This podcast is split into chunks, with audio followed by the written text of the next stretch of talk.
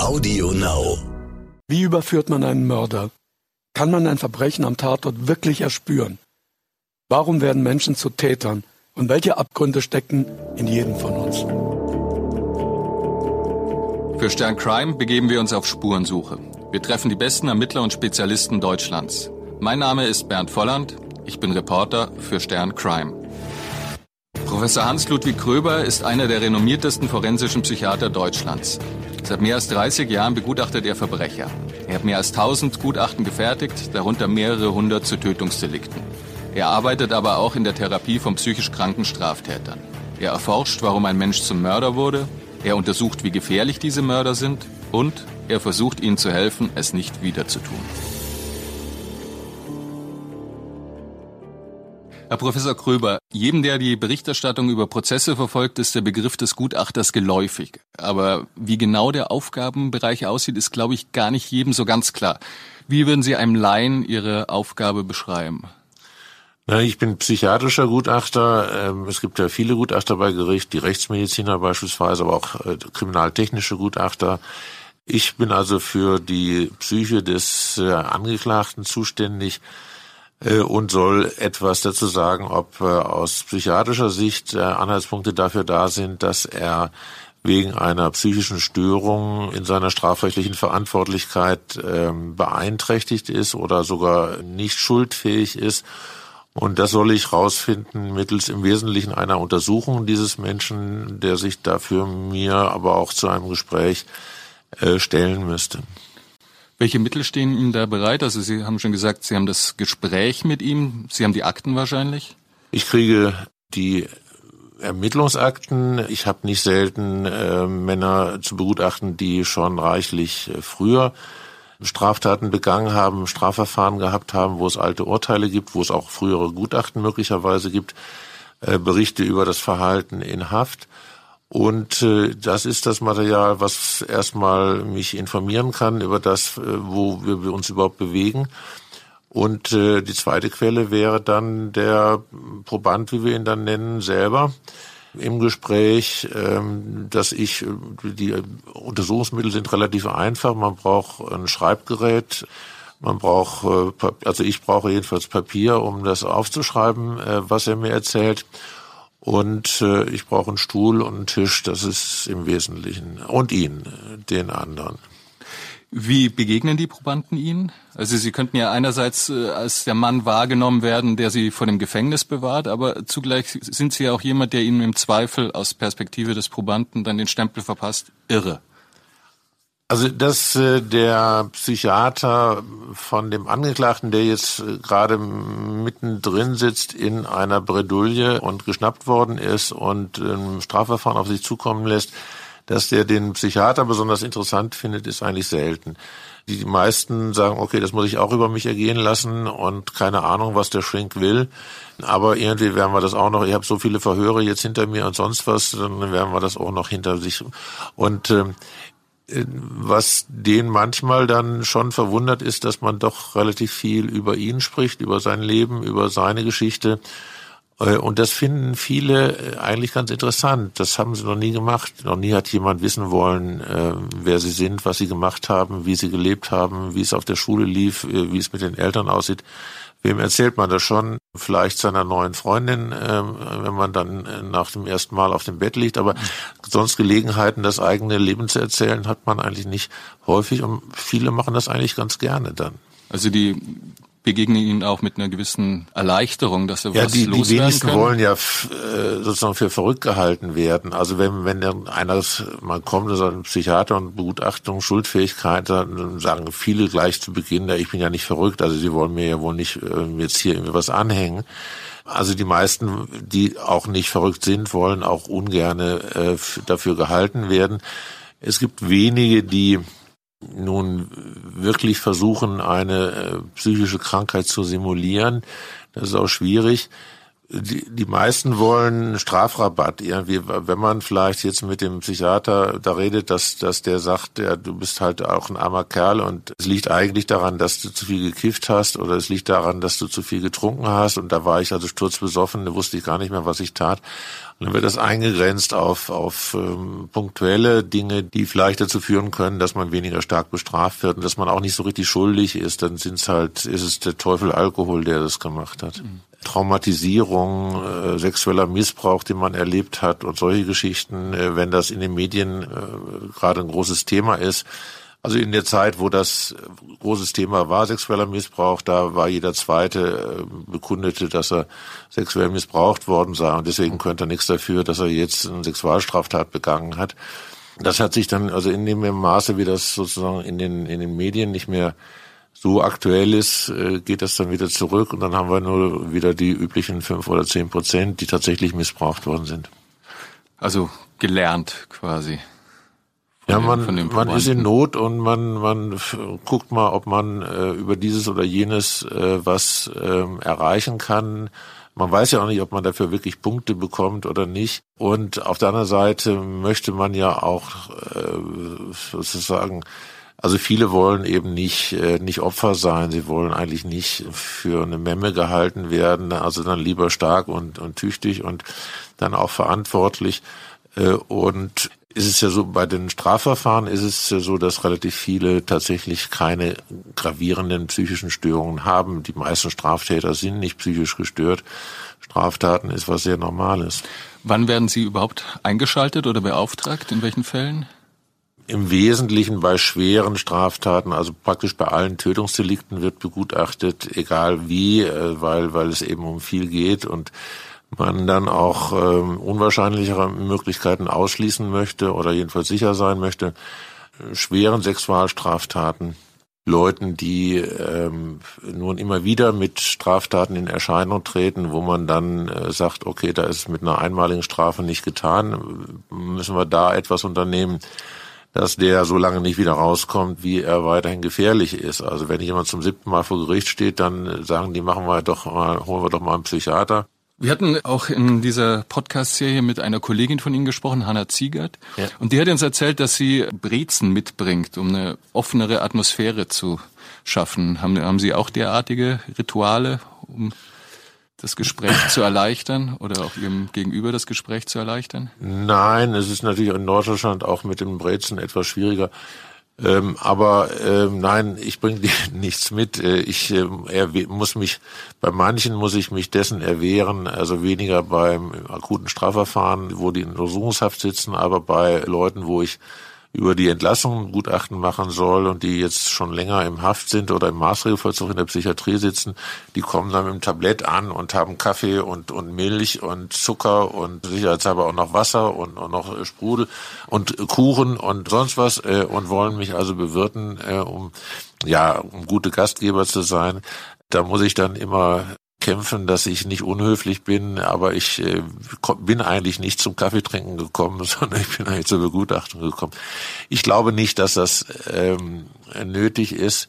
Ich glaube, das, was äh, so einen äh, Probanden am ehesten bindet, ist, dass er merkt, der geht ernsthaft zur Sache und der ist gut informiert, der weiß über mich Bescheid, also der, der reißt das nicht so runter und und äh, sondern der hat sich richtig reingekniet in diesen Fall, der weiß viel.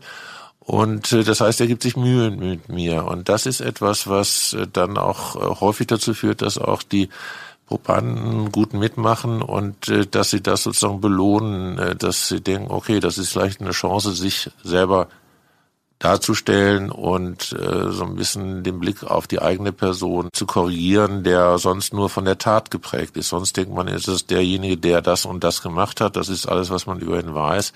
Aber es gibt vielleicht noch ein bisschen mehr und auch etwas, was für ihn spricht. Erleben Sie in diesen Gesprächen manchmal auch einen Prozess des Begreifens beim Gegenüber? Also Ihre Aufgabe ist es ja zu, zu verstehen und, und Sie haben natürlich äh, die Fachkenntnis und B, die Erfahrung, die Zusammenhänge äh, zu sehen. Aber erleben Sie das bei Ihrem Gegenüber auch manchmal, dass Sie auf einmal merken, okay, jetzt, jetzt erzähle ich mal meine Lebensgeschichte und jetzt merke ich auch, oh, wie die Steine aufeinander gebaut sind? Nein, ich glaube, dass das auch, dass da der Raum zu kurz ist. Ich, ich weiß, dass es Sachverständige gibt, die das äh, manchmal machen, die dann anfangen, den Probanden zu belehren und die äh, stehen dann dabei, also sitzen dabei und äh, haben so ein bisschen Bange, dass sie das möglicherweise alles nicht richtig behalten werden und verstehen werden. Ich glaube, dass die Zeit zu kurz ist für sowas. Aber was, was schon gelingt, ist, dass sie manchmal, wenn sie Erlebnisweisen schildern, ist es ja gar nicht so leicht, das in Worte zu fassen, auch für uns nicht so leicht, äh, aber für Leute, die eigentlich nicht gewohnt sind, nun äh, verbal besonders viel auszudrücken und, und zu kommunizieren, ist das natürlich schwierig über eigene Gefühle und wie haben sie sich da gefühlt und was ist da gewesen und warum habe ich das eigentlich gemacht. Und äh, denen kann man manchmal, wenn man sich das anhört, was sie da äh, vortragen, so ein bisschen weiterhelfen, indem man äh, sozusagen versucht, das nochmal mit anderen Worten und in einer anderen Weise zu beschreiben, die man von anderen auch eben kennt und die dann äh, ja ganz erleichtert sind, dass man begriffen hat, was sie sagen wollten und dass das noch ein bisschen treffender vielleicht äh, das beschreibt, was mit ihnen los gewesen ist. Und äh, die dann auch merken, okay, dass man versucht, dran zu bleiben an ihnen, an den Fakten, an den, an den wirklichen Geschehnissen und dass es nicht darum geht, ihnen irgendwas überzustülpen. Erinnern Sie sich auch an den Fall, wo Sie sagen, das war besonders schwer, da war es besonders zäh, da, da stand mir jemand gegenüber, also der Fall, von dem Sie auch sagen würden, das war jetzt eine meiner größten Herausforderungen. Ja, es gibt immer wieder Fälle, die erstens von vornherein ähm, unklar sind, äh, was da eigentlich äh, das Motiv ist, warum der überhaupt die Tat begangen hat und äh, da sozusagen ein Rätselspiel anfängt und wenn nicht klar ist, warum der das überhaupt gemacht hat, dann äh, ist natürlich immer irgendwie der Verdacht da, dass das irgendwas psychisch Ungewöhnliches äh, sein kann.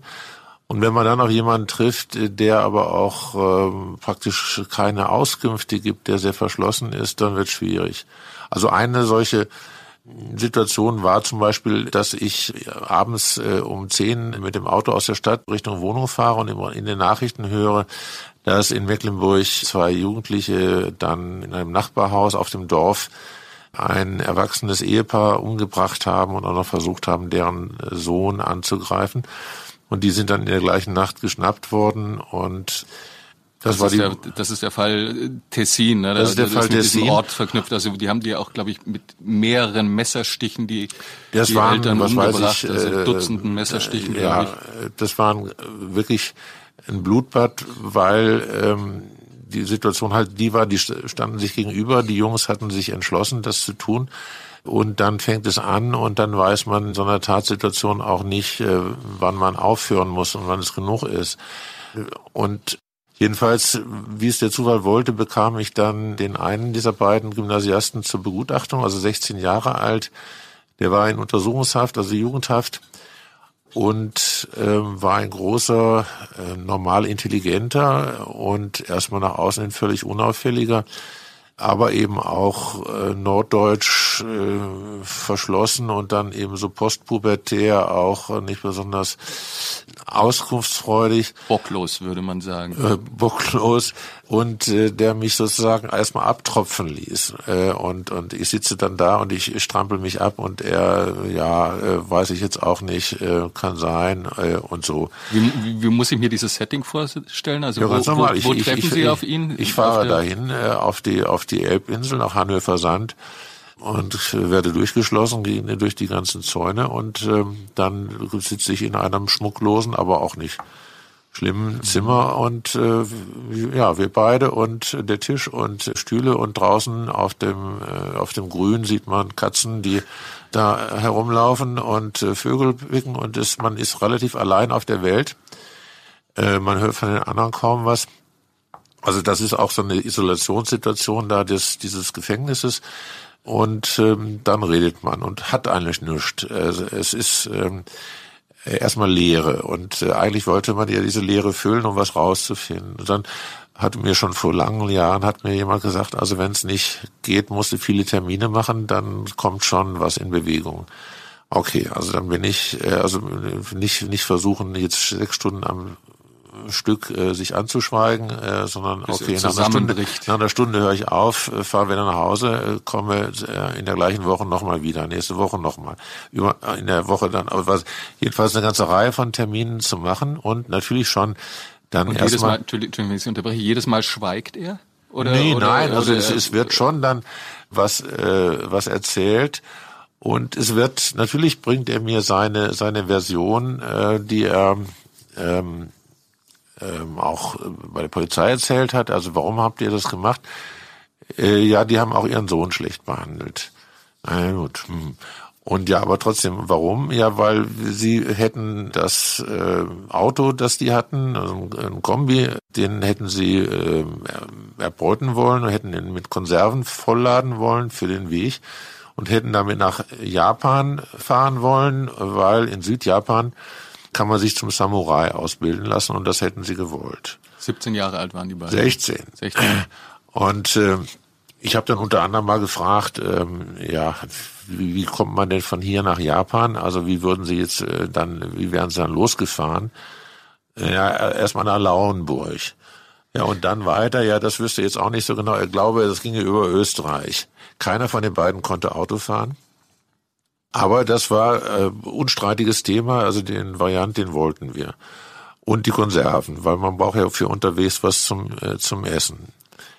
Das war natürlich total verrückt und dann haben wir es erstmal so stehen lassen und äh, ich habe in dem Falle auch zwischendurch die Eltern besucht äh, auf den, äh, und habe mir den Tatort angeguckt auf dem Dorf da. Also die Eltern der beiden das, das Tatverdächtigen. Ja, das, also das, das, das, das Junge nein, meines, Täters, meines. Ja. Und ähm, das ist bei Jugendlichen manchmal schon ganz hilfreich. Ähm, es ist nicht so ganz unkritisch, also das müssen alle mit einverstanden sein, dass das geschieht. Und ähm, irgendwann kam Bewegung in die Sache.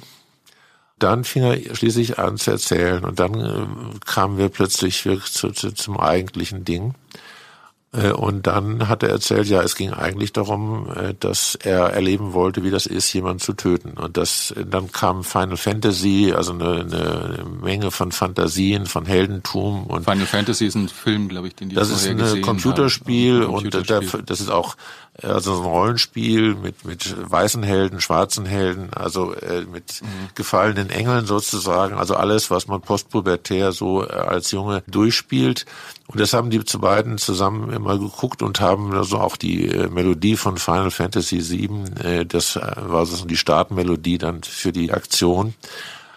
Es ging dann eigentlich letztlich um, um dieses Heldentum und dieses Erlebnis, äh, das zu machen. Und dann als Rächer. Aber sie haben eigentlich schon vorher äh, unterschiedliche Pläne durchgespielt gehabt, äh, wie man, wie man attackieren könnte. Also es ging also gar nicht so sehr spezifisch um diese beiden Opfer, sondern darum, äh, so eine, eine Tat zu machen und eigentlich auch völlig auszusteigen aus diesem Alltagstrott.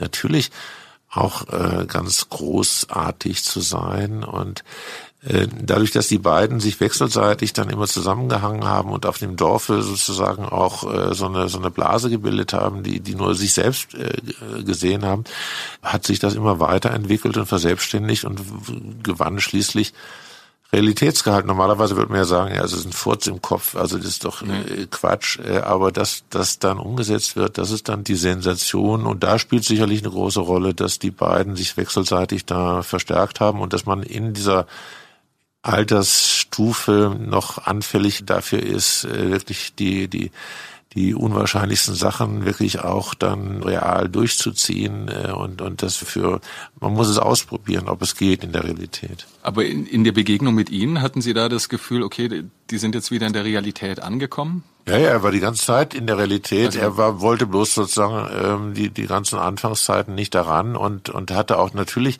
verständlicherweise wahrscheinlich das Gefühl, äh, das kann man keinem erzählen, das kann man keinem auf den Tisch packen, was, was da eigentlich los war.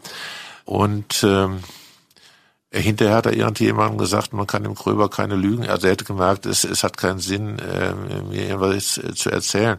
Da bin ich natürlich stolz darauf gewesen, aber ich weiß nicht, wie ich es erreicht habe. Ich glaube, das Einzige, was man machen kann, ist, dass man authentisch ist. Also dass man es wirklich wissen möchte. Also ich, ich war neugierig auf sein Ding und ich, es war klar, dass es für ihn auch sinnvoll und hilfreich sein könnte, wenn er darüber im Realbereich Rechenschaft äh, ablegt und nicht irgendwie mit äh, die Sache zustellt mit irgendeiner absurden Geschichte und ähm, äh, man sich darüber einfach, also er damit alleine bleibt und sich nicht austauschen kann.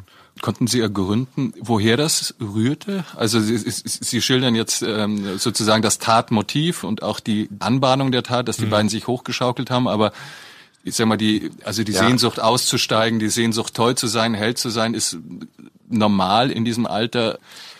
Den Weg des Mordes mit Dutzenden Messerstichen zu wählen, ist, ist ja also normal. Das, das, also, es war dann eigentlich, nachdem sozusagen dieser zentrale Punkt geklärt war oder jedenfalls da ähm, keine Mauern mehr aufgebaut wurden, konnte man über viele Dinge sprechen, die äh, eigentlich auch ähm, peinlich sind für einen Jungen ähm, und ähm, die was zu tun haben mit den Eltern und äh, also diese Überbetonung, Held sein zu wollen in einer Familie, die nun ausgesprochen pazifistisch und äh, grün und fortschrittlich und die extra ins Grüne gezogen sind, damit die Kinder in der Natur aufwachsen und so Holzspielzeugmäßig äh, unterwegs waren. Und ähm, dass in so einer Situation dann aber auch aus den wahrgenommenen Niederlagen von, von nahen Angehörigen, die man in gewisser Weise rächen will, äh, solche äh, diese diese Frage des Heldentums und der Männlichkeit und der Stärke und der Kraft und der der Durchsetzung äh, dann so im Stillen wuchert äh, bei einem Jungen, der ursprünglich auch als sehr ängstlich geschildert wurde. Das war eine spannende Geschichte, aber war äh, eine, die letztlich jetzt für das Gerichtsverfahren keine große Rolle gespielt hat, die aber für mich äh, und zum Teil auch für andere eben geholfen hat zu verstehen, wie, wie es zu sowas kommen kann. Was haben Sie diagnostiziert dann bei diesem jungen Mann? Das, äh, der war voll schuldfähig und äh, hat äh, dann die, die äh, Höchststrafe bekommen, also zehn Jahre Jugendstrafe. Natürlich hat man über, über das, es war Jugendstrafverfahren ist ähm, ja nicht öffentlich. Ähm, das war ein sehr sehr ähm, konzentriertes und ernsthaftes Verfahren, äh, das relativ schnell ging, weil alle Beteiligten nicht äh, auf Krawall gebürstet mhm. waren, sondern das äh, sozusagen äh, ordnungsgemäß durchzubekommen und äh, zu einem vernünftigen Ergebnis zu kommen, das an sich von vornherein feststand. Es ging nicht um Kleinigkeiten, es ging äh, um dann natürlich um die Höchststrafe, aber auch darum, dass äh, man in der Zeit, die man dann diese Strafe verbüßt, ähm, Grundlagen dafür schafft, dass man es hinterher äh, anders schafft. Es ist ja keine Kleinigkeiten, einen 16-Jährigen oder einen 17-Jährigen äh, für zehn Jahre wegzupacken in einer Lebensphase, wo eigentlich alles Wesentliche überhaupt äh, auf der Agenda steht, also wo man erwachsen werden soll, wo man selbstständig werden soll und in der Zeit ist man nun eingesperrt und weggepackt. Äh, das ist äh, nicht so leicht zu sagen, wie geht es denn dann weiter, wenn man 26 ist. Äh, und darüber hat man sich dann auch im Laufe der Zeit Gedanken gemacht. Ich habe ihn später wieder, äh, ich habe ihn nochmal begutachtet zu der Frage, ob er entlassen werden kann. Mit welchem Ergebnis? Naja, ist dann auch, er ist schon raus. Wie haben, wie haben Sie damals seine Gefährlichkeit eingeschätzt? Also die Wiederholungsgefahr? Ja, sie ist natürlich eher gering, also für, für so spezifische Dinge. Das ist sozusagen eine Geschichte, die ist auserzählt und die ist dann zu Ende und da gibt's keine, es, es ist keine Geschichte, wo die Motivation, sowas zu machen, immer wieder neu bedient werden muss und man es dann ein zweites Mal versucht oder dritte Mal. Das ist gescheitert. Also äh, auf die Frage, wie war es denn dann? Also das Erlebnis von jemand zu töten und er sagte, es war eigentlich fürchterlich. Äh, es war natürlich maximale Erregung und äh, Geschrei und Blut und Gestank von diesem Blut. Also es war äh, wirklich der, der maximale Horror. Äh, und er konnte auch nicht aufhören, weil, weil es sozusagen, ja, es ist in diesem absurden Modus sich befindet, äh, etwas zu tun, was äh, unaussprechlich ist. Und es war keinerlei Bedürfnis, das ein zweites Mal zu erleben. Wie viele Varianten von äh, Gefühlen, die beim Täten, Töten auftreten, haben Sie schon gehört im Laufe Ihrer Zeit? Auch die meisten, ähm, also möchten da gar nicht drüber reden und ähm, drücken das auch tatsächlich weg. Ähm, Manche erzählen, dass sie das äh, nicht sagen können, dass sie nicht wissen mehr, wie das gewesen ist, nur dass es sozusagen hell beleuchtet ist. Also dass die Szene ist, ist sehr, sehr deutlich, sehr klar. Wir sind eigentlich auch nicht darauf trainiert, das zu liefern, was die Psychologen dann im Nachhinein wollen, dass wir sagen, welche Gefühle wir dabei gehabt haben. Wir, wir handeln äh, und äh, dann kommt einer und fragt, ja, wie hast du dich dabei gefühlt? Ja, wie habe ich mich dabei gefühlt? Also da gibt's keine, keine Recording, äh, wo man dann hinterher nochmal äh, abspulen kann. Ähm, und für welchen Zeitpunkt soll das gelten? Also ein bisschen ist es wie die, wie die Frage an den Fußballspieler, wie er sich gefühlt hat, als er den Elfmeter gegen die Latte gedonnert hat. Also welcher Zeitpunkt? Also schießt vorher, als er anläuft, äh, als das Ding vor die Latte knallt. Also erstmal hat er gar nichts gefühlt, sondern hat nur Scheiße gedacht. Äh, und, und dann, äh, dann kann man was konstruieren, wie man sich wohl dabei gefühlt haben kann. Aber, Aber die, der, der, die Hauptfrage geht natürlich dahin, die Sie haben, ist, äh, es gibt Leute, die das eigentlich äh, tollen Erfolg finden, dass sie das, dass sie sowas geschafft haben und dass sie gewonnen haben, also das als Kampf ansehen, den sie, den sie erfolgreich gewonnen haben und wo sie es allen gezeigt haben und speziell dem Opfer. Äh, und es gibt welche, die das eben als eine, eine Quälerei ähm, erlebt haben. Aber also das auch heißt, eine Quälerei für sich selbst. Für sich selber. Äh, was noch nicht heißt, dass sie es nicht beim nächsten Mal eventuell besser machen wollen. Also es gibt viele, die das, die dann sich vorgenommen haben, jemanden zu töten und dann jemanden töten, die sehr unterschätzt haben, wie schwierig das ist und wie anstrengend das ist und wie lange das dauert. Die denken immer, es ist wie im Kino, dass, dass man einmal zuschlägt oder sonst was und dann ist einer, liegt einer tot am Boden. Das ist selbst mit, mit Schüssen aus der, aus der Pistole aus nächster Nähe äh, nicht der Fall. Ich kenne einen Herrn, der einen äh, geschäftlichen Konkurrenten, der ihm am Tisch gegenüber saß, fünf Schüsse in die Brust versetzt hat beim Kartenspielen. Ähm, und keiner hat gereicht, ihn äh, aus dem Leben zu vertreiben. Also, äh, Wie hat das dann final gelöst? Ja, der hatte überlebt halt, dann ist er halt abgehauen. Er hatte gehofft, äh, okay, jetzt haut er ab und er hofft, das muss doch wohl gereicht haben. Der hat dann später nochmal einen, einen äh, Überfall gemacht auf ein Juweliergeschäft und hat der Verkäuferin einen Genickschuss verpasst hat er gedacht, also diesmal muss es ja wohl gereicht haben. Die lag dann am Boden, rührte sich nicht mehr. Äh, die kriegte aber alles mit, äh, was geschah und äh, konnte dann wunderbar als Zeugin aussagen, wie dieser Raubüberfall und versuchter Raubmord dann abgelaufen ist. Und dann ist er halt wieder im Gefängnis gelandet und ähm, hat einen freundlichen Gutachter gefunden. Das waren die milden 80er Jahre der gesagt hat, ähm, dass das zermürbende Warten auf die Öffnung dieses Juweliergeschäfts am Kudamm und außerdem das vorherige Einwerfen äh, einer Tablette äh, Captagon äh, ihn so aufgeregt hätte, dass er vermindert schuldfähig gewesen sei zum Zeitpunkt dieses Überfalls. Und das hat das Gericht sozusagen ins, ins äh, Urteil geschrieben, um äh, am lebenslang vorbeizukommen ähm, und dann wieder eine zeitige, zeitlich befristete Freiheitsstrafe bekommen. Was versteht man eigentlich genau unter Schuldunfähigkeit? Man, man hört es immer wieder, dass Leute für schuldunfähig erklärt mhm. werden, dass sie für vermindert schuldunfähig erklärt werden. Aber was sind eigentlich für Sie als, als Psychiater die exakten Kriterien dafür? Und gibt es da einen Maßstab? Gibt es da für Sie eine Faustregel, wo Sie, wo Sie sagen, okay, da ziehe ich jetzt die Linie, ob er zwar einen starken Antrieb hat, das zu tun, was er getan hat, aber er hätte trotzdem anders können? Für mich wäre wichtig, wie ist, wie ist er abgesehen von der Tat, wie, wie ist er außerhalb der Tat, wie kommt er sozusagen mit den Anforderungen des Lebens und der, der sozialen Umgebung zurecht? Und ist das jemand, der sozusagen es nie richtig schafft und der ständig quer liegt und aus sich wundert, warum er quer liegt? Oder ist das jemand, der mit all seinen Stärken und Schwächen, aber letztlich sonst sich ganz gut durchschlagen kann und der sich ab und zu dann irgendeine Straftat erlaubt. Ähm, das wäre meine Position, aber es gibt äh, immer wieder natürlich ähm, Bemühungen, das in die eine oder andere äh, Weise auszudeuten. Es gibt auch regionale Unterschiede, wie das gesehen und gehandhabt wird.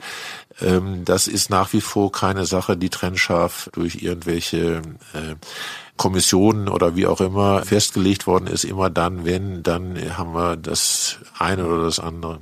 In Ihrem aktuellen Buch Mord im Rückfall haben Sie 45 Fälle von Mördern und Totschlägern erfasst, die nach der Haft wieder töteten. Was führt dazu, dass diese Leute nach der Strafe wieder, wieder rückfällig werden? Weil sie haben ja ähm, erfahren, sie kommen nicht damit durch. Sie äh, haben auch erfahren, der Preis, den sie dafür zahlen müssen, ist relativ hoch. Was ist so attraktiv am Töten für diese Leute? Ja, man könnte mit der umgekehrten Antwort anfangen. Warum äh, werden die meisten nicht wieder damit rückfällig? Äh, noch mehr als äh, aus Angst vor Strafe, weil sie keinen Grund dafür haben, äh, jemanden zu töten. Es ist ja nicht so, dass man alle naslangen Grund hätte, äh, jemanden umzubringen. Das äh, ist ja schon immer eine besondere Konstellation und dann auch das Risiko einzugehen, dafür den hohen Preis zu zahlen, der üblicherweise dafür ausgeschrieben ist.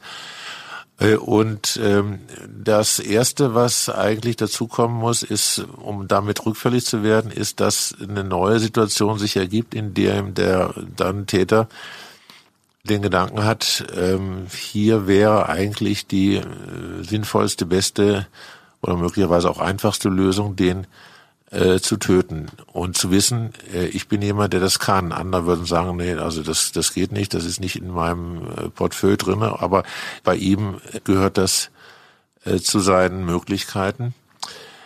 Das ist. Das heißt, die erste Tat wird auch als Erfolgserlebnis gespeichert. Naja, es muss noch nicht mal ein wirkliches Erfolgserlebnis sein. Ähm, wir sind ja auch nicht in allen Dingen von vornherein Meister. Man kann auch sagen, okay, das ist damals nicht so richtig gut gelaufen, aber ich kann es jedenfalls und ich, ich äh, habe jedenfalls den Mumm, es äh, zu versuchen und äh, mir werden da nicht die Knie, war ich schon vorher, bevor, es losgeht.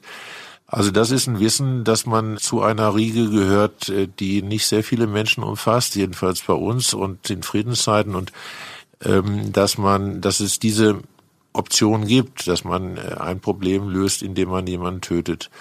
Das kann ein minimales Problem sein. In dem Buch ist einer äh, drinne, der halt dann obdachlos war und äh, der dann feststellt, dass seine sein äh, Pilz in einem Park, wo also so ein Regenschutzpilz ähm, stand, wo seine wo seine Lagerstätte war, wo er seine Sachen hatte, da hatte nun ein anderer Obdachloser äh, von Besitz ergriffen und äh, wollte nicht so richtig weg. Und dann zieht sich das im Laufe des Abends hin, auch noch mit ein paar anderen, die darum lungern. Und er sagt schließlich, der Opa muss weg, der Opa muss weg. Das geht ja nicht, dass der sich hier reindrängt. Und dann wird dieses Problem dadurch gelöst, dass der Opa umgebracht und in den Teich geschmissen wird.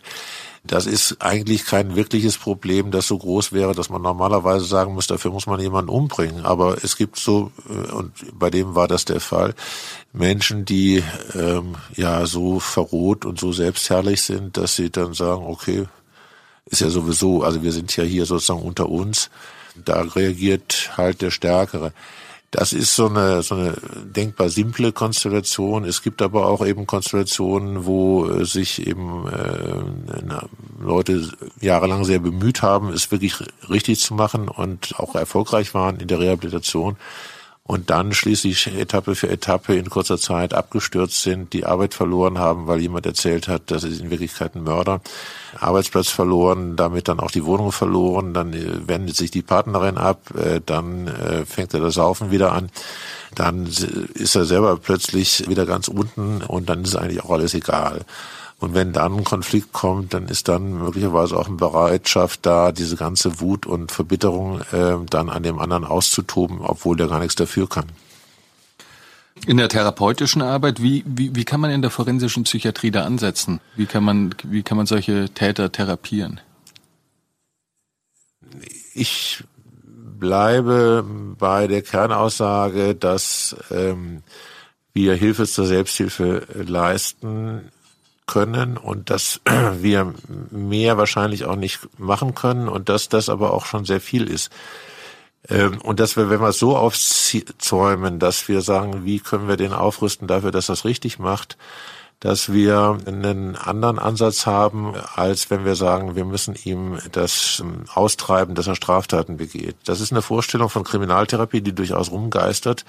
Wir müssen sozusagen äh, diesen Chip bei ihm demontieren, äh, der dazu führt, dass er Straftaten begeht. Das ist so eine Vorstellung, als wäre das sowas wie eine eine äh, irgendwie eingefressene Gewohnheit oder Impulsschwäche oder sonst was und das müssen wir kurieren. Er muss dann also wahnsinnig aufpassen, dass er, dass er nie wieder in die Nähe einer solchen Tat kommt. Also etwas, das sich, das nicht mit seiner Gesamtpersönlichkeit zusammenhängt eigentlich eher was wie ein Fremdkörper in ihm, also den er zumindest dann als einen gefährlichen, also was weiß ich, ein, ein ein Krebsherd äh, ansehen soll und den er, seine, wo er seine ganze Kraft darauf richten soll, dass er den sozusagen immer neutralisiert hält und also morgens, wenn er aufwacht, soll er dran denken, dass er eigentlich ein Vergewaltiger ist und dass er heute nicht vergewaltigen soll. Äh, und äh, dann wird äh, eben sieben Jahre lang Sexualstraftätertherapie mit einem gemacht und wer dann noch nicht glaubt, dass er mit Leib und Seele Sexualstraftäter ist, der an dem ist sozusagen dann nichts mehr zu machen. Also das glaube ich ist alles, äh, ich, ich bin schon dafür, dass man bestimmte Ausbildungs- und Trainingsprogramme macht, speziell bezogen auf die Deliktarten. Aber ich glaube, äh, es geht wesentlich darum, dass jemand beraten wird darin, wie er sich selber neu aufstellt nach diesen Dingen und in der Ambulanz ist es äh, das Essentielle. Also, also die Ambulanz ist, ist auch ähm, dort, wo Sie da mit den entlassenen Tätern arbeiten. Ja, da, da ist, das sind alles Hochkaräter, das sind also keine Eierdiebe, die dann bei uns gelandet sind, sondern eben schon mit ähm, Kapitalverbrechen oder eben auch schwerwiegenden Sexualstraftaten. Äh, und ähm, das sind durch die Bank eben äh, Einzelgänger, Leute, die eigentlich nicht wirklich integriert sind. Wenn man da schaffen kann, dass es ihnen wichtig ist, dass die Therapeutin sich über ihn freut äh, und äh, dass er dass er wiedergekommen ist und äh, dass er was erzählen kann und wenn er so in Gedanken damit beschäftigt ist, es gibt noch jemand anderen, der für den es interessant ist, wie du dich verhältst, äh, dann haben wir sozusagen eine Basis. Es ist wirklich äh, so, dass viele von, von den ganz schwierigen Leuten haben keinen Menschen auf der Welt, der äh, sich dafür interessieren würde noch. Die, die sind alle abgerissen, die Beziehungen. Ich frage manchmal, äh, weiß irgendjemand, dass sie hier im Gefängnis sitzen? Gibt es draußen irgendeinen, der weiß, äh, der Thomas Müller sitzt hier im Gefängnis und es gibt sagen, nein, woher, wer, also Familie ist weg und äh, Eltern sind tot und Geschwister wollen nichts mehr von mir wissen, seit 1991 nicht mehr. Äh, und wenn man so rausgeht als so ein, so ein Einzelwesen äh, nach draußen, ist im Prinzip alles egal. Also dann kann man versuchen, keinen Ärger zu kriegen, äh, aber es ist auch, ähm, man hat ja immer schon Ärger bekommen. Es ist auch nicht so schlimm, wenn man Ärger bekommt. Und dass es um was geht, dass es mir das wert ist, dass ich es richtig mache und dass ich dafür auch eine ganz kleine Belohnung bekomme, indem sich ähm, die Therapeutin freut, dass es gegangen ist und dass sie das berichten kann. Das ist sozusagen der Anfang davon und das ist äh, die Basis unserer Arbeit mit Leuten, die keine besonders guten Chancen haben, draußen nochmal richtig erfolgreich zu sein. Was sind die Voraussetzungen für eine gute Prognose? Sie machen ja auch Prognosegutachten. Also ähm, was äh, relativ leichte Entscheidungen sind, ist bei, bei Leuten, die zum Beispiel eben jetzt eine psychotische Erkrankung haben, die gut behandelt sind, die medikamentös gut eingestellt sind, die sehr kooperativ sind, die wissen, äh, welche Schwierigkeiten sie bekommen würden, die keinen Rückfall haben wollen, auf keinen Fall, weil das für sie sehr unangenehm ist und die einfach gut laufen und gut kooperieren. Das ist äh, eigentlich äh, eine Sache, da muss man nur dafür sorgen, dass sie jetzt auch weiterhin hinreichend äh, betreut werden und nicht sozusagen ins Leere fallen. So ähnlich ist das interessanterweise schon auch mit, mit manchen Sexualstraftätern, die ähm, antiandrogen behandelt werden, das heißt nicht chemische Kastration haben, die sich damit abgefunden haben, dass nach einem Leben, wo sie, was weiß ich, ähm, dreimal sieben Jahre im Knast äh, gesessen haben und dann nochmal acht Jahre im psychiatrischen Maßregelvollzug, äh, dass äh, der Abschied von der Sexualität endlich Ruhe schafft und ihnen noch die Möglichkeit eröffnet, dass es sich in diesem Leben nochmal anderen Dingen widmen können, außer der Yacht nach, nach irgendwelchen sexuellen Erlebnissen. wenn die kooperativ sind und das akzeptieren, laufen die äh, gut und kann man sagen, ist, ist gut. Man muss die nicht hoch kompliziert noch irgendwie Psychothera zusätzlich noch psychotherapieren. Wenn die im Kontakt bleiben, im Gespräch bleiben, in der Auseinandersetzung bleiben, dann äh, laufen die gut. Und eben äh, Leute, wo man sagen kann, dass das eigentliche Straftat eben eine sehr stark situativ eingebunden war, eigentlich eine unwiederholbare Situation war, wo man äh, sagen kann, der wird nie wieder Gründe haben, äh, eine schwere Straftat zu begehen. Der war keine, der hat keine kriminelle Vorgeschichte, der ist nicht jemand, der in dieser Weise geprägt ist und äh, der, der wird schon gut laufen. Die werden auch äh, nicht wieder rückfällig. Und welche, welche Tätergruppe sehen Sie als besonders rückfallgefährdet an? real, also es geht ja, also wir, wir haben wir haben einen Bereich, äh, wo, wo es ganz viele Delikte geht, gibt. Das ist halt ähm, Diebstahl, Betrug, äh, ein bisschen Räuberei, Fälschung, Drogenhandel, äh, sonst was. Also diese Massendelikte, das sind äh, sind äh, Bereiche, wo wir auch eine hohe Rückfälligkeit haben. Also das, das man macht halt weiter und und äh, better luck next time. Also wir wir schauen mal, äh, wie es geht. Oder ich, ich gehe jetzt mal ein bisschen in die zweite Reihe, in die Logistik oder ich, ich arbeite an der Digitalisierung des Unternehmens, äh, das äh, solche Sachen macht und dann äh, werde ich auch so schnell nicht wieder erwischt. Aber für, für schwere Straftaten, mit denen wir es zu tun haben, ist generell die Rückfälligkeit erstmal äh, geringer. Bei Tötungsdelikten also. Tötungsdelikte, aber auch äh, schwere Gewalttaten. Das meiste Kriminelle äh, beruht nicht darauf, dass man äh, ständig Gewalttaten anwendet, sondern dass man ein paar Mal Gewalt etabliert, um zu sagen, wer hier das Sagen hat und dann spuren die anderen schon und dann geht es aber eigentlich ums Geld verdienen und nicht um äh, das Austoben von Gewalt. Und äh, dann ist eben die Frage, kommt jemand raus, geht jemand raus aus der, aus der dissozial kriminellen Szene und sagt, ich mache finde einen anderen Weg, dann hat er auch eine gute Chance, dass er ähm, gar nicht Anlässe bekommt, Straftaten zu begehen. Wenn er drin bleibt in dieser Szene, wird er früher oder später wieder Straftaten begehen. Wenn er außerdem noch säuft, also Alkohol ist nach wie vor äh, das Hauptproblem. Ähm, also gerade bei Gewalttaten. Äh, Leute, die nach der Entlassung sehr schnell wieder dazu kommen, dass sie sich besaufen und äh, dass sie dann irgendwelchen Mist bauen, sich schlagen um andere, um diese zentrale Frage, wer holt die nächste Flasche oder so, wie viel hast du denn eigentlich bisher beigesteuert zur Kasse äh, und davon wird dann ein Nasenbein gebrochen oder sonst was gemacht. Die haben sehr schlechte Karten, wenn die es nicht schaffen, ähm, also diese äh, alkoholabhängigen Gewalttäter, wenn die es nicht schaffen, trocken zu werden, dann, dann werden die äh, auf kürzeste Frist immer wieder mit Gewalttaten auffällig.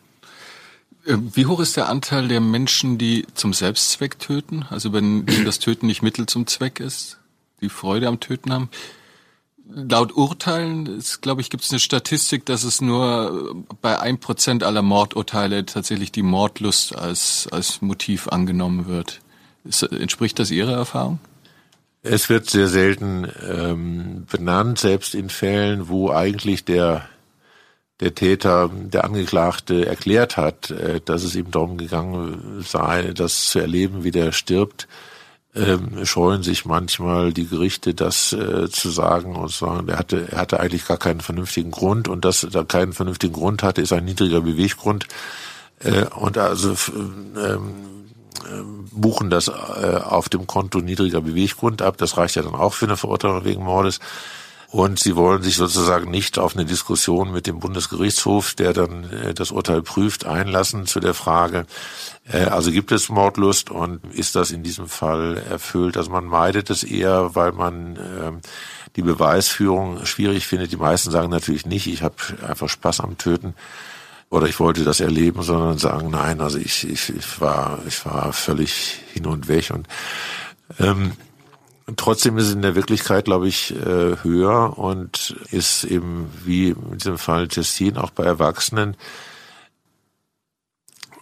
dass ein Teilmotiv, ich würde sagen, dass bei den NSU-Morden die beiden Männer äh, primär, das wäre meine feste Überzeugung, primär aus Mordlust äh, gehandelt haben. Die wollten töten, weil sie dann grandios sind, weil sie toll sind, weil sie das einfach klasse fanden, dass sie dann einfach vor einem verdutzten Menschen stehen und äh, ihn wegpusten. Und dieser Paulchen Panther Film, den die da gedreht haben, diesen, diesen, wo sie sich lustig machen, zeigt ja wirklich diese, diese absolute äh, Verachtung und Arroganz, mit der sie diese Mordserie dann äh, feiern. Und die fanden sich einfach äh, großartig. Und äh, das war, also das ist auch also so die, die ultimative Willkürherrschaft, äh, dass man völlig unausgelesen, nur gut vorsortiert Türken, Ausländer, sonst was, ähm, einfach jemanden abknallt, ohne dass es irgendeine sinnvolle Beziehung gibt und natürlich dann auch kriminalistisch schwer aufzulösen, wenn es keinen erkennbaren Grund in der Person gibt. Und die haben sich dazu eine Ideologie gesucht, die genauso menschenverachtend äh, und rechtfertigend ist. Aber ich glaube nicht, dass sie erst äh, Nazis geworden sind und dann gesagt haben, okay, weil ich Nazi bin, möchte ich jetzt töten, äh, sondern dass äh, eigentlich sie junge Männer waren, die grandiose äh, Killer sein wollten und die das toll fanden und die das wahrscheinlich auch gegenüber Frau Schäpe toll fanden, dass sie die Kerle sind, die töten mit der Lizenz zum Töten. Das ist ja, die Frau fand es gut.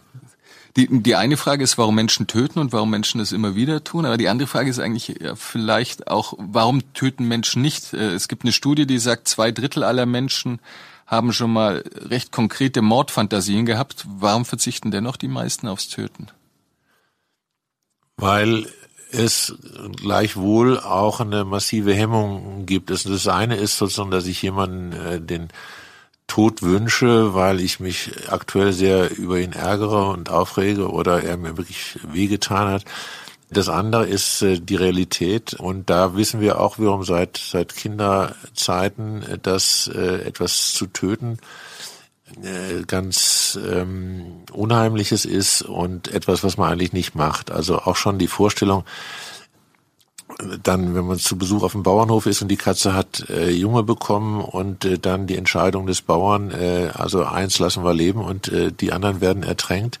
Das ist für ein Kind, das es mitbekommt, ist das ausgesprochen äh, schlimm, unheimlich äh, oder gar selber sozusagen die Vorstellung, äh, dieses, dieses Kätzchen äh, den Hals umzudrehen oder so, ist auch schon für ein Kind ganz schlimm.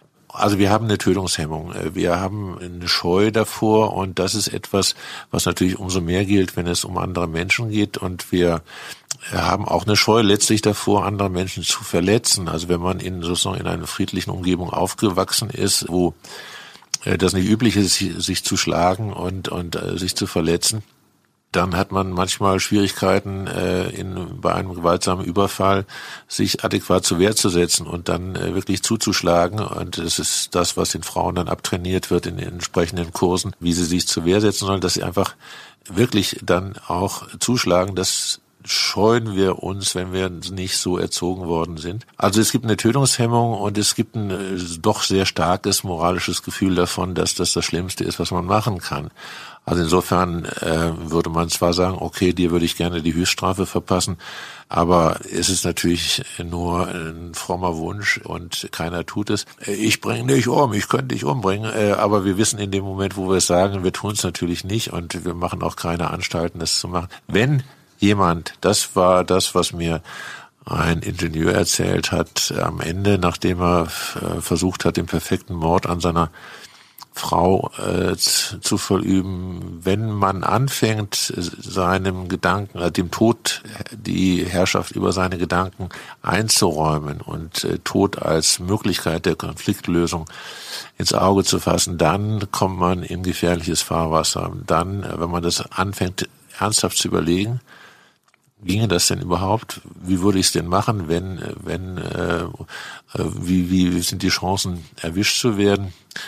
Äh, das taucht bei Thomas Mann im, im Zauberberg in dem Schneekapitel auf. Da sagt Settembrini das. Also man, man anfängt, dem Tod Herrschaft über die eigenen Gedanken einzuräumen, dann ist man auf diesem sehr gefährlichen Pfad. Und der hatte, der hatte diese Frau war, er hatte eine Frau geheiratet, die ständig kränkelte und ständig ähm, sich verweigerte und es war eine sehr konflikthaft. Aber er war absolut konfliktscheu und konnte das überhaupt nicht. Äh, aber die Frau lag ständig zu Hause im Bett und äh, war Lehrerin und äh, war dann immer von der Arbeit befreit.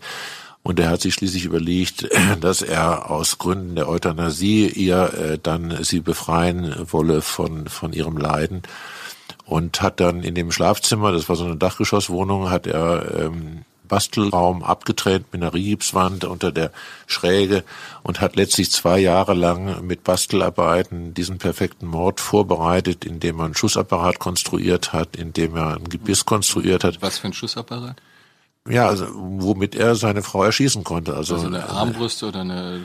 Nee, also schon eigentlich äh, so konventionell wie beim Revolver, ähm, aber eben so, dass man das äh, Teil hinterher auseinandernehmen und schnell äh, verschwinden lassen konnte. Und ähm, also er hat nicht versucht, eine Waffe zu erwerben, sondern eben Einzelteile. Und als Ingenieur, die er war, hat er das sozusagen dann so konstruiert und zusammengesetzt. Und er hat ein Gebiss konstruiert, um das Ganze als einen perversen Sexualmord zu kaschieren. Und äh, mit diesem Gebiss hat er dann, nachdem er seine Frau mit diesem Schussapparat erschossen hatte im Schlaf, hat er dann äh, sie ausgezogen und in diese Brust gebissen und hat diese Leiche drapiert mit Kerzen und, und Tannenzweigen, so was seine Vorstellung war, was, was wirklich voll pervers sein müsse und hatte ihr auch eine Salami an eine Stelle gesteckt, wo sie da nicht hingehörte. Und das war schon sehr provokant, war auch sehr demütigend für die Frau. Also in Wirklichkeit hatte er auch seine ganze Wut äh, sozusagen in dieser, dieser Zurichtung der Leiche ähm, manifestiert, die er sich aber nicht eingestehen mochte. Und äh, dann und hat mit dem Gebiss ihr Spuren hat, verpasst? hat Bissspuren äh, in, in die Brust gemacht und hat das Zu dann sicherheitshalber noch noch fotografiert, damit die Polizei, man kann ja nie wissen, äh, das nicht übersieht und hat die, das war damals noch ne, Rollfilm, also hat die die den Film aus der Kamera rausgenommen und unter das Bett gelegt, damit man dann bei der Tatortarbeit diesen, äh, dieses äh, findet und dann das äh, so ein Gegencheckt, ob das auch in der Brust ist und in der Tat, ja, da hatte sie also diese Bissverletzung und äh, den Fotoapparat. Also er hat das abfotografiert und hat dann die Filme dann unten liegen ja, lassen. Ja. Okay. Und den Fotoapparat hat er dann eingeschmolzen und äh, hat hat also den äh, wieder verschwinden lassen, weil er aus der geschlossenen Wohnung melden musste, dass ein Überfall stattgefunden hat und dass seine Frau da und er selber auch angeschossen wurde. Er hat er sich selbst also auch noch durchs Bein geschossen mit dem Schussapparat, um das Ganze als einen Überfall darzustellen. Und das war alles schon relativ gut überlegt. Es gab ein paar Fehler, die er gemacht hat. Insofern eigentlich die, die, die Schussspur, also die Schusslinie bei der Verletzung durch sein Bein eigentlich so gewesen sein müsste, dass der Täter irgendwie unter der Decke geklebt haben müsste und von da oben geschossen haben müsste. Äh, aber sonst war das alles relativ ähm, gut überlegt und er war schon der Überzeugung, er kriegt das perfekt hin. Warum sollte er auch als absolut friedfertiger, harmloser Mensch, der regelmäßig zur Arbeit ging, warum sollte er seine Frau umbringen? Äh, und dann noch so eine, so eine perverse äh, Tatsituation. Der Gebissabdruck diente dann der, der Täuschung dann. Das äh, hatte der Täter, hatte da rein, also das, das Gebiss war verschwunden. Ja klar, das Gebiss war verschwunden, also das Metallgebiss war verschwunden, das hatte er dann auch irgendwo versteckt. Und ähm, dann wurde er aber inhaftiert als Tatverdächtiger, weil man auch gesagt hat, geschlossene Wohnung, keine Zeichen, dass die aufgebrochen worden, eine Dachgeschosswohnung, irgendwie muss er doch reingekommen sein, irgendwie stimmt da was nicht. Und kam in Untersuchungshaft und dann hat man bei ihm einen Gebissabdruck gemacht, ob er seiner Frau vielleicht in die Brust gebissen hat. Und ähm, dann hat er gesagt, okay, da dachte ich jetzt das über, über, Moment übermorgen Triumphes. Jetzt, jetzt bin ich raus. Ja, übermorgen bin ich frei, weil das ist, ist ja nicht mein Gebiss. Das war ja das und er sagte, dann fingen die Fehler an, dann haben die erstens äh, das Gebiss umgedreht. Das heißt, seinen Oberkiefer haben sie für Unterkiefer und Unterkiefer äh, für den Oberkiefer gehalten in Bezug auf diese Beißspur. Und dann passt es aber immer noch nicht so richtig. Aber dann hat man gesagt, ja, vielleicht äh, ist das so, wenn man in was Rundes reinbeißt, dann ist eine andere Bissspur, als wenn man in was Grades reinbeißt. Äh, und dann hat man sich also äh, alle möglichen Dinge und schließlich hat in der in der Hauptverhandlung äh, der zahnärztliche Experte gesagt, ja okay, so richtig passt diese Bissspur nicht zu seinem äh, Gebiss, aber äh, es könnte sein, dass damals irgendwelche Zähne locker waren und damals durch diesen Biss in eine andere Stellung gedrückt wurden und dass die Zähne inzwischen wieder äh, in der alten Stellung zurück sind und dass es dann doch sein äh, Biss gewesen ist. Man hat also wirklich mit Unfug hat man schließlich ihn überführt. Also es gab noch ein paar andere Momente, wo er wirklich Fehler gemacht hat. Das heißt, es war ein falsches Gutachten, das aber wiederum zur Wahrheit geführt hat. Es war ein äh, falsches Gutachten, ein unzutreffendes Gutachten. Er hatte effektiv nicht seiner Frau in die Brust gebissen, sondern es war dieses Metallteil. Äh, und äh, er ist dann verurteilt worden. Er war nicht geständig, er war lange Zeit nicht geständig und hat erst 15 Jahre später, als ich ihn dann begutachtet habe zur Frage der Beendigung der lebenslangen Freiheitsstrafe, da hat er das dann alles erzählt und gestanden und auch die ganze lange Vorbereitung, was dann dazu geführt hat, dass das Gericht, die Strafvollstreckungskammer, gesagt hat, ah, das ist ja ganz gemein und hinterhältig gewesen, wie er da vorgegangen ist. Äh, wir lassen den nochmal zwei Jahre hier brummen, auch wenn er jetzt nicht mehr gefährlich ist. Äh, das ist sozusagen erfordert die Schuldschwere, erfordert, dass er jetzt also 17 Jahre abmacht. Und nach 17 Jahren ist er dann entlassen worden, war inzwischen fromm geworden, hatte eine Frau, hat schöne Gedichte gemacht, hat wunderbare Fotos gemacht, er war ein freundlicher Bewohner des Kraichgau geworden. Sie sind mittlerweile emeritiert und im besten Ruhestandsalter, aber Sie arbeiten weiter noch als Gutachter. Es klingt verdächtig nach Freude am Beruf, aber Ihr Beruf bewegt sich natürlich auch in sehr düsteren Regionen. Was bereitet Ihnen Spaß an Ihrer Arbeit? Also ich mache nicht nur Gutachten, sondern ich mache auch weiter eine Zeitschrift und ich mache weiter Wissenschaft. Es gibt noch ein paar Projekte, die am Laufen sind. Das versuche ich äh, zu verringern. Auch die Gutachterei versuche ich zu verringern. Aber ich gebe zu, ähm, es macht mir auch nach wie vor Spaß. Nicht jeder Fall ist interessant und nicht jeder, nicht jeder Begutachtete ist interessant, aber es ist doch eine relativ hohe Quote von, von Begegnungen, die, die schon spannend sind, die interessant sind, wo man Aspekte so des menschlichen Lebens kennenlernt. Man lernt ganz viele unterschiedliche Biotope kennen. Ich war im Vatikan tagelang und ich äh, habe mit arabischen äh, Clans, ich habe mit Islamisten, ich habe mit äh, Leuten, die die äh, ganz normale, also was weiß ich, äh, Aussiedlern, Baptisten äh, und weil alles Mögliche an, an, an, an Lebensformen kriegt man zu Gesicht, die, an die man als normaler Bürger nicht, nicht rankommt. Äh, und ich lerne von denen viel. Das ist ein sehr lehrreicher Beruf mit dem Blick in die ist Es die beste Alter. Möglichkeit überhaupt, alles über Menschen zu erfahren.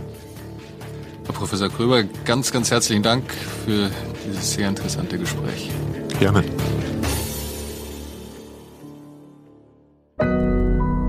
Audio Now.